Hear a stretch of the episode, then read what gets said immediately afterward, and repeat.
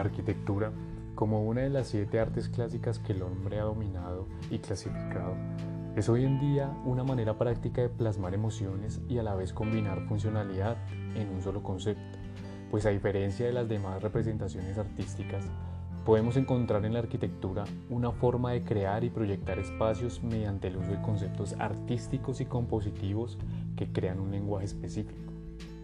De tal manera, este concepto de generar funcionalidad mediante elementos artísticos y espaciales ha sido inspiración para abordar desde la academia un nuevo camino hacia la transformación de esta sociedad contemporánea,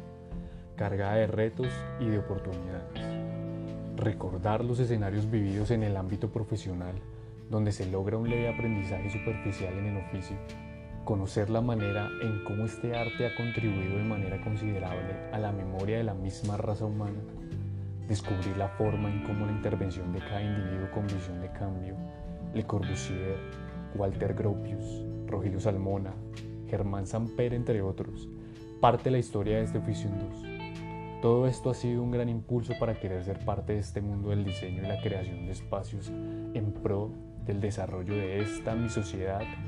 que contribuye a su vez en mi crecimiento y trascender como ser espiritual. La decisión de estudiar una carrera como lo es la arquitectura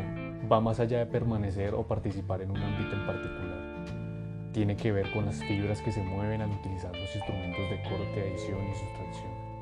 donde finalmente la representación tridimensional tiene origen. Tiene que ver con la sensación de empuñar el carboncillo y comenzar una creación que abre un escenario hacia el espacio funcional y que permita un lugar a la estética y a la representación de la memoria, la memoria del momento,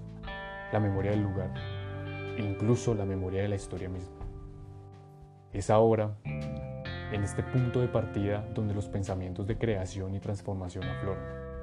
donde un compromiso intrínseco de atender los escenarios inmediatos que se consideran relevantes se hace más fuerte. Es donde la pasión por un oficio abre las puertas a la mente